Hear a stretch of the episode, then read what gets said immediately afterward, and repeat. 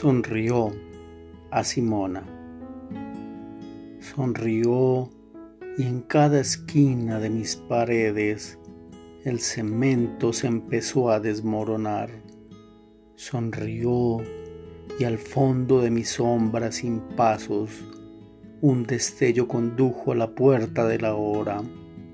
Fue noche, día, calor, nocturna pasión, destino, delirio, inframundo del sentir que invadió los costados ocultos de mis años perdidos.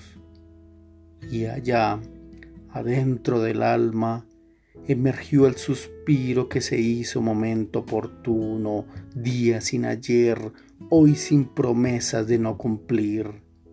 Sonrió y supe de mi brújula atlántica, del no miedo, de la no cobardía.